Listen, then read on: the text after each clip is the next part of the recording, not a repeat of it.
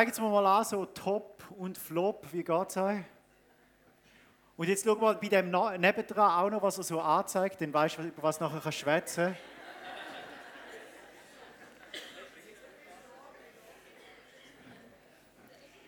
Ich würde euch gerne mitnehmen in einen der erstaunlichsten Momente von meinem Datingleben. Und zwar habe ich euch da ein Bild mitgebracht. Es ist das Bild von der Rebecca, sie ist meine Frau, aber wo wir da sind Monster-Trottinett fahren, ist es noch nicht gewesen. Und die Rebecca, die, die sie kennen, ist sehr eine feinfühlige Frau. Sie ist empathisch, sie ist eine feine. Und dann hat sie gesagt, sie würde gerne mal Trottinett fahren. Und ich habe so gedacht, nein, das könnte wirklich langweilig werden. Weil dann ist sie so langsam und dann muss ich auf sie warten und will ja nicht so lange auf sie warten, sonst hat sie dann das Gefühl, ja, das ist ja auch nicht gut, oder? Und auf jeden Fall habe ich gedacht, okay, wir gehen.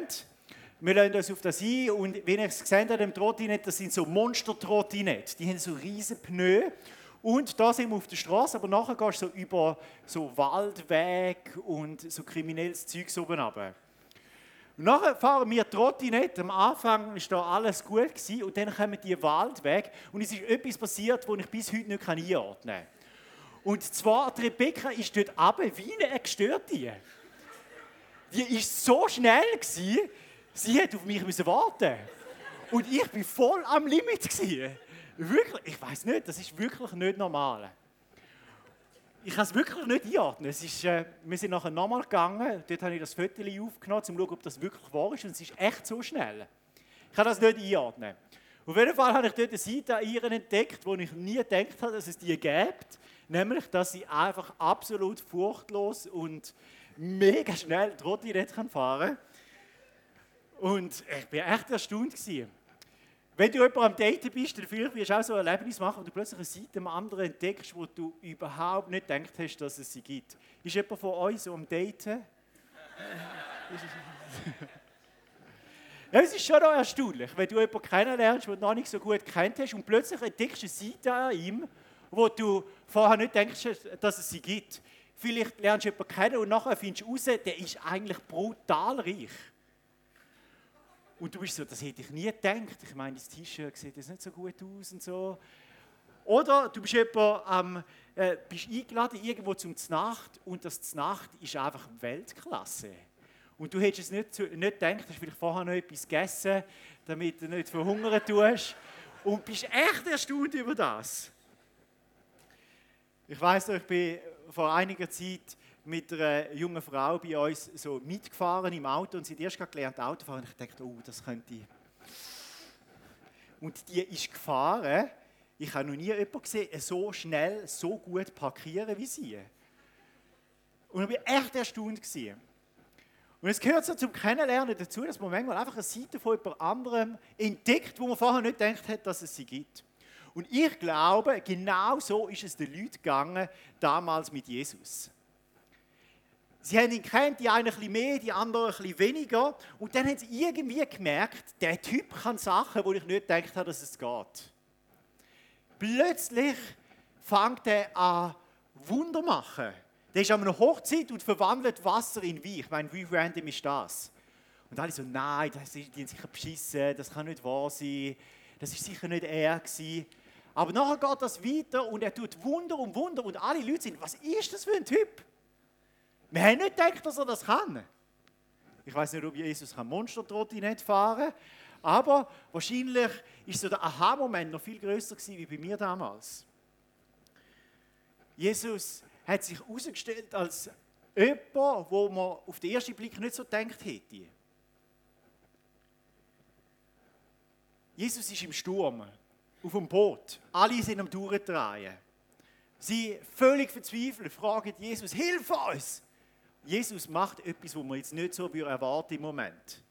Er redet nicht zu den Leuten, sondern er redet zum Sturm und sagt, bist still. Und was macht der Sturm? Der ist still. Und ich kann mir vorstellen, jeder, der dort dabei war, der war absolut mindblown und das ist nicht normal. Was ist das für ein Mensch? Wo Jesus in seiner Heimatstadt war, nach einer Zeit von seinem Dienst, lesen wir Folgendes in Matthäus 13, da heißt es, alle sind erstaunt und haben sich gefragt, woher hat er die Weisheit und Macht, Wunder zu tun?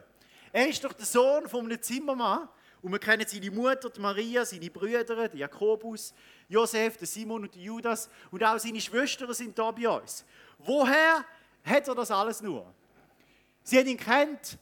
Die einen haben vielleicht mit ihm die Lehre gemacht, die anderen haben mit ihm zusammen geschafft, die anderen sind mit ihm in die Schule gegangen und sie haben sich gefragt, wie ist das möglich? Was ist das für ein Typ? Wie kann das sein? Sie sind hin und her gerissen, wer der Jesus ist. Und genau das ist heute immer noch das Gleiche. Leute sind hin und her gerissen, wer der Jesus ist. Es ist eine Frage, die bis heute sogar unsere Weltreligionen auseinanderhalten. Wer ist der Jesus? Und wahrscheinlich hast du dir auch schon so ein, ein Bild von dem gemacht, wer Jesus ist. Weißt doch, das kann er, das habe ich schon erlebt, das habe ich schon gesehen. Andere Sachen, ich bin so, ja, ich weiß nicht, ob das geht oder noch nicht. Und du versuchst anhand von deiner Erfahrung dir ein Bild von dem zu machen, wer Jesus ist. Ich kann mir vorstellen, dass die Frage, wer der Jesus ist, damals eine ganz andere Dimension angenommen hat, wo Jesus gestorben ist. Wenn alle die, die denken haben, das ist unser Retter, das ist der Messias, sind bitter enttäuscht gewesen. Sie haben gesagt, ja, anderen kann er helfen, aber sich selber nicht. Wahrscheinlich ist das für viele ganz gläubige Leute ein riesiger Tiefpunkt gewesen. Ein paar Tage später, wo Jesus auferstanden ist, ist garantiert nochmal eine riesige Kehrtwendung, die niemand erwartet hat. Ich meine, das erwartest du jetzt wirklich nicht dass einer aus dem Grab aufersteht. Und niemand hat das damals gesehen, niemand hat das gewusst, dass das geht. Dass einer sich selber kann auferwecken kann. Und Jesus ist so eine außergewöhnliche Person gewesen, dass die Frage von dieser Predigt auch, ist Jesus menschlich, ist er göttlich, die Menschen seitdem beschäftigt hat. Der Jünger Johannes, wo Jesus gut kennt hat, einer von seinen Freunden hat es folgendermaßen beschrieben. Er hat gesagt, das Wort, wo am Anfang war, ist Fleisch geworden und hat unter uns gewohnt. Und wir haben seine Herrlichkeit gesehen, die Herrlichkeit vom einzigen Sohn, vom Vater, voller Gnade und Wahrheit. Er sagt also, der Gott, der schon immer war, ist Fleisch geworden. Er ist Mensch geworden, wie du und ich. Gott ist ein Baby geworden. Man hätte ihn anlangen Man hätte ihn anstupsen und er hat reagiert. Er war nicht irgendeine übernatürliche ähm, Erscheinung. Gewesen. Übrigens, für alle die, die vielleicht ein bisschen kritisch über Jesus denken, dass es ihn wirklich gegeben hat, das bestreitet wirklich niemand. Also auch die größten Kritiker vom christlichen Glauben bezweifeln das nicht. Und wenn du das glaubst, bist du einfach nicht informiert. Aber es hat Jesus wirklich gegeben. Es gibt auch mega viele außerbiblische Quellen von dem, dass es ihn gegeben hat. Also, dass Jesus Mensch war, das glauben die meisten. Aber Johannes schreibt etwas anderes auch über Jesus. Er sagt, wir haben Herrlichkeit gesehen. Wir haben Sachen gesehen in seinem Leben, die uns echt vom Hocker gehauen haben. Die nicht normal sind. Die nicht menschlich sind. Und wir haben die Herrlichkeit gesehen, so wie sie nur einer kann haben, der von Gott selber kommt. Das ist so vielleicht die erste Beschreibung, wo etwas über das aussagt, dass Jesus Mensch war, aber dass er auch herrlich war wie der Sohn Gottes. Das ist eine gute Formulierung und wenn man so ein bisschen systematisch denkt, ist das aber etwas mega Schwieriges zu fassen. Und Theologen in den nächsten paar Jahrhunderten sind am Durchdrehen wie können wir Jesus, das irgendwie auf den Punkt bringen, wer Jesus war. Und man hat etwa 400 Jahre gebraucht, bis man so wirklich eine treffende Formulierung gefunden hat für das. Und zwar hat man damals im Konzil von Chalcedon im Jahr 451 nach Christus, hat man das mal auf den Punkt gebracht. Und man hat sich darauf geeinigt, dass Jesus wahrer Gott ist und wahrer Mensch ist. Und dass die zwei Naturen von Jesus unvermischt sind, unverändert sind, ungeteilt und ungetrennt. Du denkst jetzt vielleicht, was zum Geier? Wir werden das mal ein bisschen vertiefen und für das brauche ich zwei kreative Leute, die freiwillig sind und mutig genug sind, zu mir führen, zu kommen. Also wer von euch ist kreativ und kommt zu mir führen? Ich brauche zwei. Zwei Leute. Yes, komm führen. Und nochmal jemand. Ja, darfst gerne führen kommen? Yes, ein Applaus für die zwei.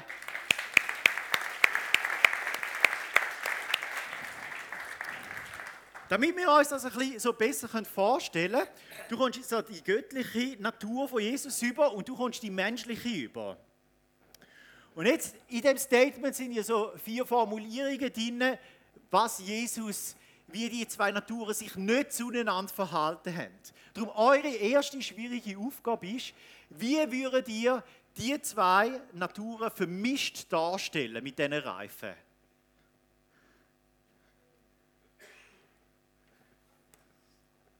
So vermischt.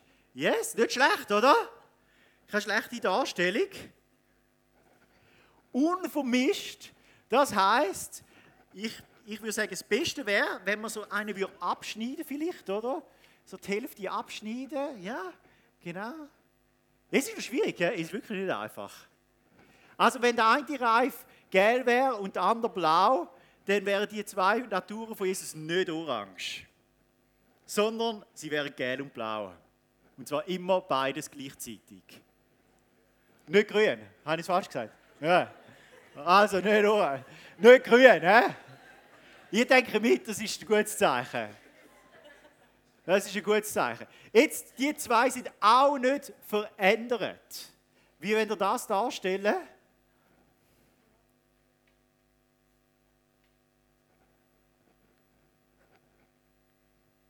Ja, vielleicht. Oder so. Ja, verändert heißt, dass die eine Natur auf die andere einen Einfluss hat und dass Jesus so ein bisschen wie ein vermenschlichter Gott wäre oder ein vergöttlichter Mensch. Und das ist Jesus nicht gewesen, sondern die zwei Naturen sind immer gleichzeitig beide da gewesen. Jetzt ungeteilt und ungetrennt. Eure nächste Aufgabe, um das darzustellen.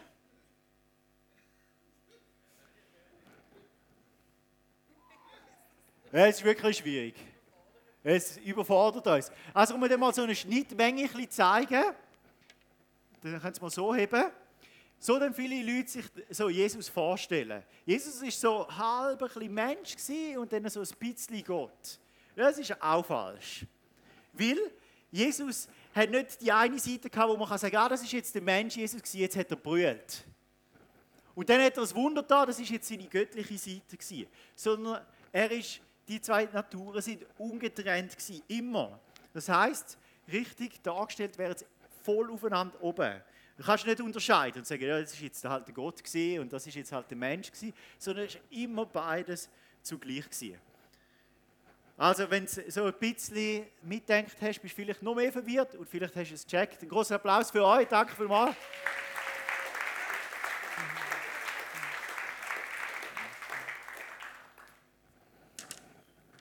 Es ist wirklich noch schwierig, sich das vorzustellen. Du denkst vielleicht, wieso die, sind die auf so etwas gekommen? Damals sind so zwei Irrlehrer umgegeistert. Das ist Randnotiz für alle Nerds und geschichtlich Interessierte. Die eine äh, Irrlehre, die umgegeistert ist, die hat Monophysitismus geheißen. Und die sagt, dass Jesus eigentlich nur eine vermischte Natur hat, also seine grüne Natur. Das ist so eine Irrlehre, die damals umgemischt hat. Und so je nachdem hat man so gedacht, Jesus ist halt einfach so ein Mensch, der so möglichst göttlich ist, so ein bisschen vergöttlicht worden ist, vielleicht bei seiner Taufe oder dass er so ein Gott war, der so ein bisschen menschliche Züge angenommen hat. Und dann hat es noch eine zweite Irrlehre gegeben, das war der Nestorianismus, der damals umgegeistert hat. Und die Formulierungen sind eigentlich so wie eine Antwort, um denen zu sagen, das, was ihr lehrt, ist falsch. Und zum Glück, zumindest die zwei Irrlehren sind ziemlich nicht mehr so groß vertreten bei uns in der Kirche heutzutage. Ähm, aber die Formulierung hilft sehr, sehr fest. Jetzt, was ich gerne mit euch machen ist ein bisschen anschauen, die zwei Naturen von Jesus. Dass Jesus Mensch war, wieso ist das so wichtig und was bedeutet das für uns ganz persönlich? Jesus als Mensch, er kann mit uns mitfühlen. Es heißt im Hebräer 4, Vers 15, wir haben nicht einen hohen Priester, der nicht mit uns mitfühlen in unseren Schwächen, sondern einen, der in allem versucht worden ist, wie wir, aber nicht gesündigt hat. Schau, viele Menschen stellen sich Gott so absolut abgespaced und unnahbar vor. Und dann, wenn es ihnen schlecht geht, ist so, Gott, wo bist du? Komm doch zu mir. Und schau, in der Person von Jesus ist Gott uns ganz näher gekommen. Er kann dir mitfühlen. Wenn du traurig bist, er weiß, wie sich das anfühlt. Wenn du auf etwas warten musst, wo du gerne hättest, aber es nicht hast, Jesus weiß, wie sich das anfühlt. Jesus kennt Ungerechtigkeit. Wir in der Schweiz leben so ein in einer Blase, aber so viele Menschen in dieser Welt leiden unter elender Ungerechtigkeit. Und Jesus weiß, wie das ist. Er kann mitfühlen. Er weiß genau, wie das ist. Und dass Jesus am Kreuz gestorben ist, zeigt doch, dass Jesus menschliches, schwaches Leiden, Sterben nicht, nicht verdrängt, sondern sich voll auf das einlassen hat. Das heißt, auch in diesen schwierigen Stunden kannst du dir sicher sein, dass Jesus auch mit dir ist und dass er das kennt. Ich habe diese Woche mit einem jungen Mann geredet. Er ist verlobt und ihn schießt so an, bis zur Ehe zu warten mit dem Sex. Und er ist so, das ist so schwierig und wieso lässt Gott das zu? Und ich rege mich so darüber auf und ich kann es nachvollziehen. Das ist wirklich mühsam. Und weißt du, wer auch mitfühlen kann? Jesus. Er kann das wirklich nachempfinden. Ich meine, der hat auch sexuelle Bedürfnisse gehabt, er war Mensch.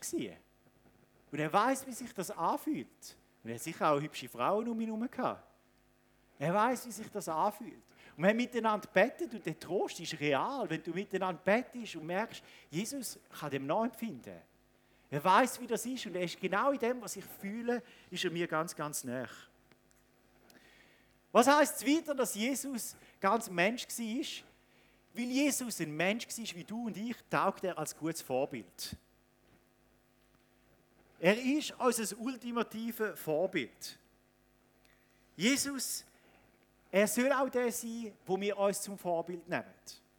Das heißt, wenn du dich fragst, wie soll ich mit meinem Geld umgehen, schau auf das, was Jesus dazu gesagt hat, wie man mit Geld soll umgehen soll. Wenn du dich fragst, wie gehe ich mit meiner Körperlichkeit, vielleicht mit meiner Endlichkeit um. Schau, wie Jesus das gemacht hat. Wenn du dich fragst, wie Jesus Beziehungen gelebt hat, hast du ein mega Vorbild für das, wie auch du Menschen kannst lieben.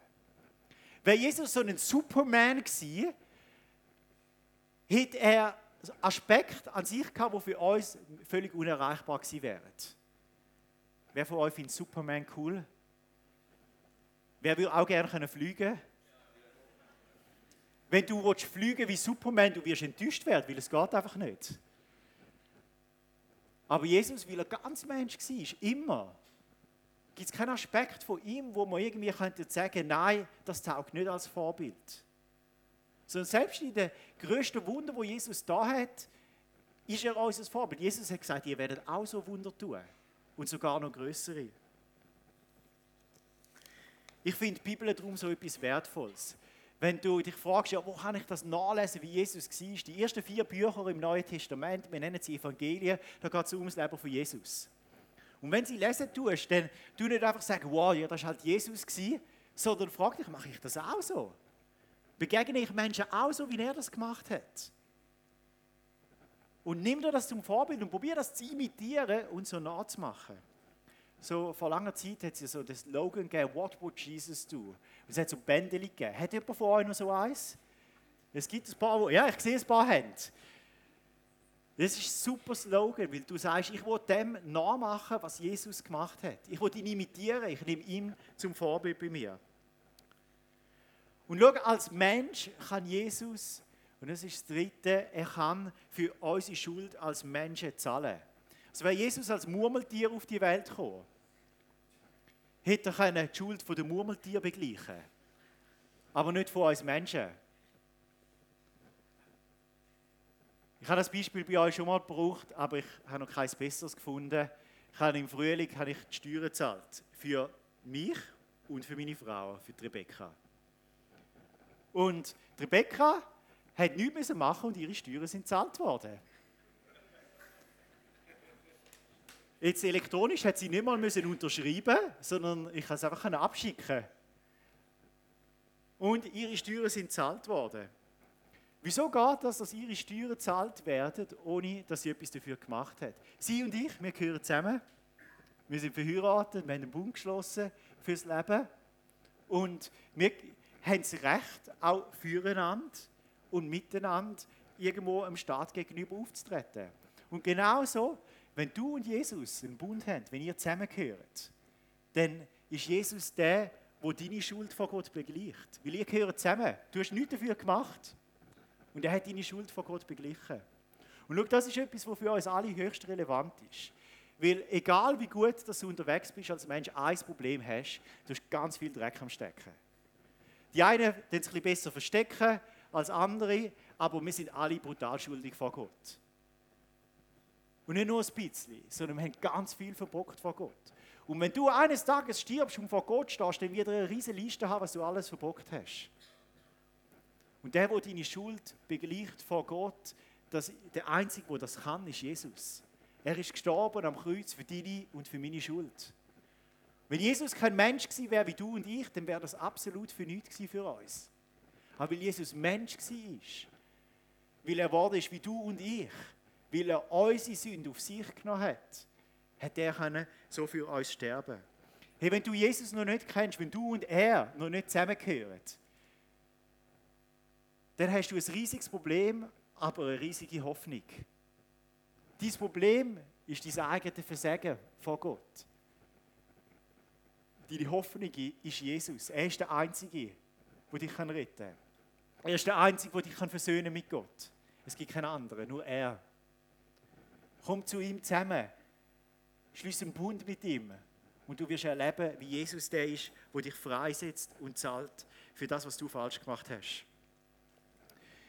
Die menschliche Seite von Jesus, wir sagen, ja, ist ja logisch gewesen, ist ein Mensch, aber es ist etwas, wo häufig passiert, wenn man die Seite von Jesus weglässt, ist, dass so alles Materielle, alles Körperliche, alles Schwache mega abgewertet wird. Und es gibt immer wieder Strömungen in den Kirchen, die so uns auf das auflupfen. Nur das Geistliche zählt, aber das Menschliche nicht. Nur dann, wenn etwas Übernatürliches passiert, ist Gott da gewesen, aber beim ganz Normalen nicht.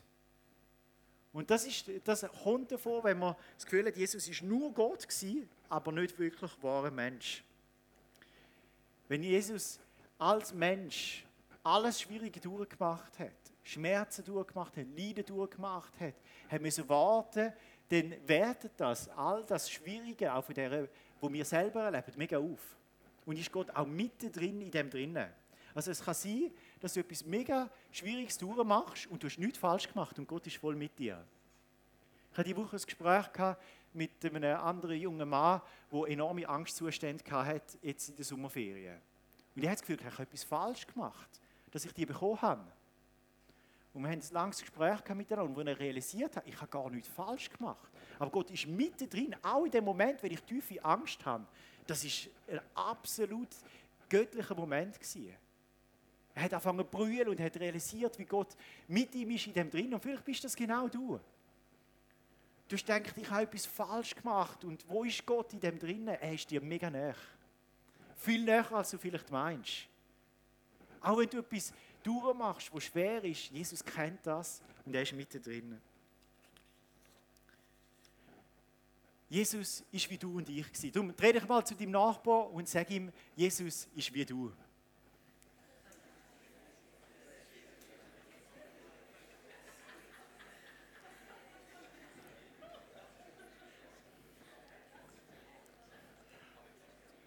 Das wäre jetzt ein bisschen zu einfach, wenn wir es bei dem belassen Darum dreh dich nochmal zu deinem Nachbar und sag ihm, Jesus ist ganz anders als du.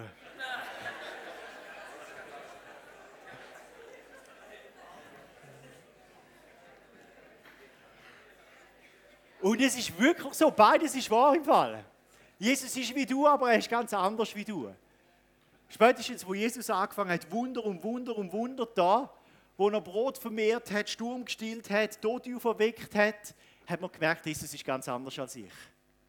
Und immer dort, wo Menschen dieser krassen, göttlichen Kraft begegnet sind, sind sie in Ehrfurcht erstattet und gesagt, gang weg von uns, du bist ganz anders als mir. Und Jesus hat auch die göttliche Natur. Er ist der Sohn Gottes. Ich weiß noch, als ich das erste Mal als Teenie erlebt habe, wie ich mit jemandem bettet habe, mit ein paar anderen in einem Gebetsraum und plötzlich hat sich ein Dämon manifestiert. Er hat angefangen, so komisch zu schwätzen, wir haben mega Angst bekommen. Er hat angefangen, so halb schäumen aus dem Maul und sich so umzucken. Ich habe es noch nie gesehen. Wir waren völlig überfordert. Wir haben einen Seelsorger gerufen, der dazugekommen ist. Und wo wir gesehen haben, wie der einfach im Namen Jesus dem Dämon sagt, was er machen muss, der ist davor, der ist, der ist weggegangen und ich, ich werde den Moment nie vergessen. Der ist einfach Gottes Frieden reingekommen. Vorher hat er reingeschaut, völlig verstört. Wo in dem Moment, wo, wo der Dämon weggegangen ist, hat er angefangen zu leuchten in seinen Augen. Es ist eine Ruhe reingekommen in den Raum. Er ist ruhig geworden, er ist oben runtergefahren, er hat angefangen, es ist so wie eine Freude aufgekommen. Und ich habe gedacht, Jesus kann das. Wow, krass, ich habe es noch nie gesehen. Ich habe immer in der Bibel gelesen und ich habe das erste Mal miterlebt, wie, wie Jesus einen Dämon austrieben hat. Und wie jemand anders im Namen von Jesus das gemacht hat, voll crazy. Und schau, Jesus, er kann alles. Am Schluss von seinem Leben damit man es nicht vergessen, hat er gesagt, mir ist alle Macht gegeben, nicht nur im Himmel, sondern auch auf der Erde. Jesus kann alles. Es gibt nichts, wo er, wo er nicht Kraft dazu hätte. Er ist die höchste Autorität in dieser Welt. Jesus, er kann Wunder tun. Darum, egal was du im Leben hast, wo dich herausfordert, Jesus steht einfach eins drüber. Wenn du Angstzustände hast, Jesus steht drüber. Wenn du finanzielle Herausforderungen hast, Jesus hat kein Problem mit Geld. Vielleicht hast du auch Sachen, die wo, wo, wo dich gefangen nehmen. Du bist gefangen in der Pornografie, du kommst nicht raus. Jesus ist stärker als das. Er kommt mit dem Schlag. Jesus, er ist die höchste Autorität, die es in dem Universum gibt. Es gibt keine höhere als er. Und schau, Jesus, er steht sogar über dem Tod. Jesus ist der Einzige, der sich das Leben wiedergenommen hat, der den Tod überwunden hat. Und für mich ist das der größte Gottesbeweis, was es gibt. Jeder andere Religionsgründer in dieser Welt ist tot. Jesus nicht. Jesus ist am dritten Tag auferstanden und er lebt auch heute noch. Und das unterscheidet uns fundamental von jeder anderen Glaubensrichtung, die es gibt. Wir glauben an keinen toten Gott, sondern wir glauben an einen lebendigen Gott, der auch heute noch lebt. Jesus hat gesagt, ich bin du Auferstehung und ich bin das Leben. Wer an mich glaubt, der wird leben, auch wenn er stirbt. Und schau, etwas, was wir alle machen müssen, sterben eines Tages. Also du musst sterben, ich muss irgendwann sterben. Wenn wir sterben, wissen wir nicht. Aber wir wissen, dass wir mal sterben. Und es gibt nur eine Hoffnung, die wir haben, dass wir auch werden leben, auch wenn wir sterben. Und das ist Jesus. Wenn wir mit ihm im Bund sind, dann werden wir auferstehen, genauso wie Jesus auferstanden ist. Wir werden das neues Leben bekommen. Ich wünsche mir dir, dass du eines Tages, dass man an deiner Beerdigung kann, äh, keine Angst muss haben, wo dass du jetzt bist, weil man weiß, du und Jesus, sie haben zusammengehört. Du bist jetzt an einem viel besseren Ort. Nicht, weil du mega gut gelebt hast, sondern weil du und Jesus zusammengehören. Weil du das ewige Leben von Jesus bekommen hast. Was muss man dafür machen? Es heißt wer an mich glaubt, der wird leben, auch wenn er stirbt. Wer an mich glaubt, Glaube ist ein Vertrauensstatement. Es ist, wir gehören zusammen. Es ist du und ich. Du bist keine fremde Person für mich, sondern wir gehören miteinander zusammen. Schau, Jesus, er ist der Herr über alles, ob du das glaubst oder nicht. Er ist es. Er ist der Chef vom Universum. Irgendwann wird es jeder Mensch checken. Die Bibel sagt uns, eines Tages wird jeder seine Knie beugen. Jetzt Sehen wir es noch nicht, aber wir glauben es. Und Glauben ist das, was Gott sich auch von uns wünscht. Gott möchte, dass du ihm Vertrauen schenkst. Dass du ihm glaubst, Gott ist größer wie das, was ich im Moment in meinem Leben herausfordert.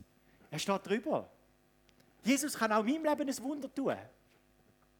Ich weiß noch, als ich das erste Mal so erlebt habe, wie Gott durch mich ein krasses Wunder da hat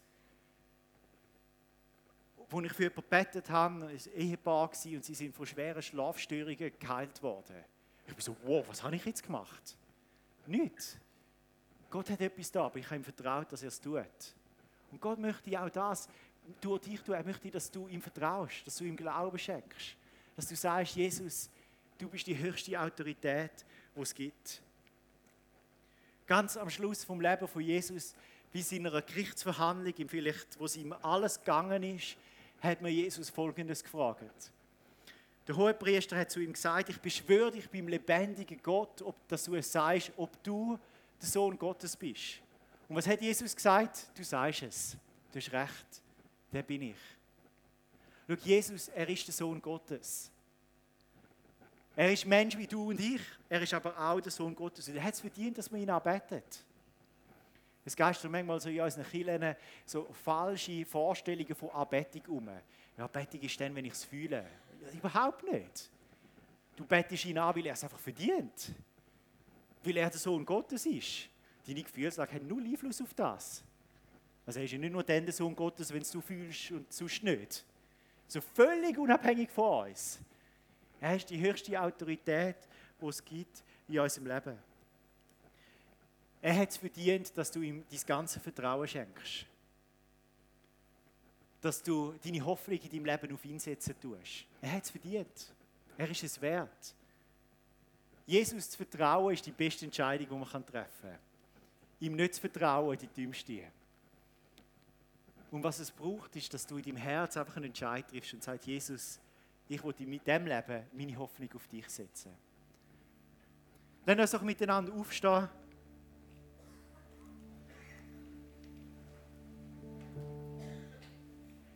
Ich möchte ein paar Leute ein bisschen herausfordern heute Morgen. Vielleicht hast du die göttliche Natur von Jesus weggelassen. Und du hast ihn vielleicht als moralisches Vorbild gesehen, aber nicht mehr als das. Jesus ist so eine Meinung unter vielen für dich. Du liest Sachen in der Bibel und sagst, ja, das sehe ich aber ein bisschen anders. Aber er ist nicht der Sohn Gottes, der ganz auf einem anderen Level steht wie du. Und er möchte heute Morgen dich herausfordern und sagen, schenk mir doch dein Vertrauen. Schenk mir dein Glauben. Setz deine Hoffnung auf mich. Trau mir das zu. Ich bin dir so nah und ich bin der, der dir helfen kann. Jesus ist der, der dich retten kann von jeder Sünde. Er kann dich retten, wenn du das Gefühl hast, kein Mensch mehr kann mir helfen. Jesus schon.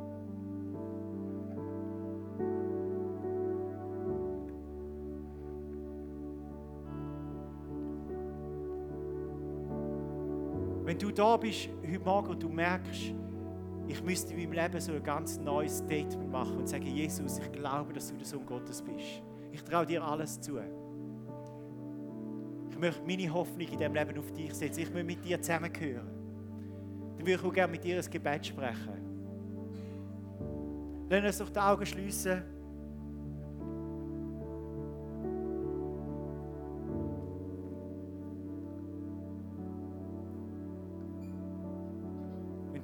Spürst in deinem Herz, wie Gott heute Morgen auch einfach dich auffordert, zum neu ihm sagen, ich traue dir das zu. Dem, der dich herausfordert im Leben, ich will es mit dir angehen.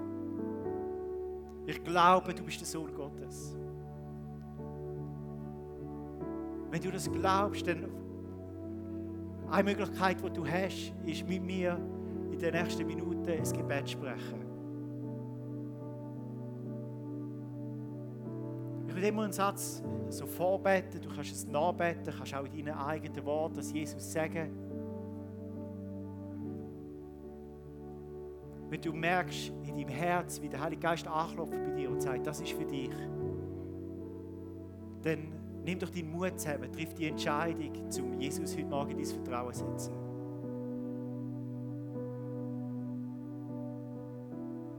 Lass uns zusammen beten.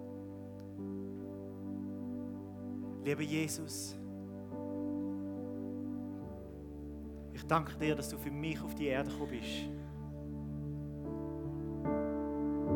Ich glaube, dass du wahrer Gott bist und wahrer Mensch bist. Ich weiß, dass du mir mega näher bist. Ich weiß, dass du alles kannst.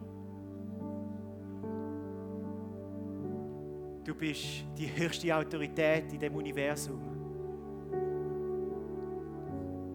Und ich möchte, dass du auch in meinem Leben die höchste Autorität bist. Ich möchte dir, Jesus, sagen, ich vertraue dir. Ich weiß, dass du mit mir nicht überfordert bist.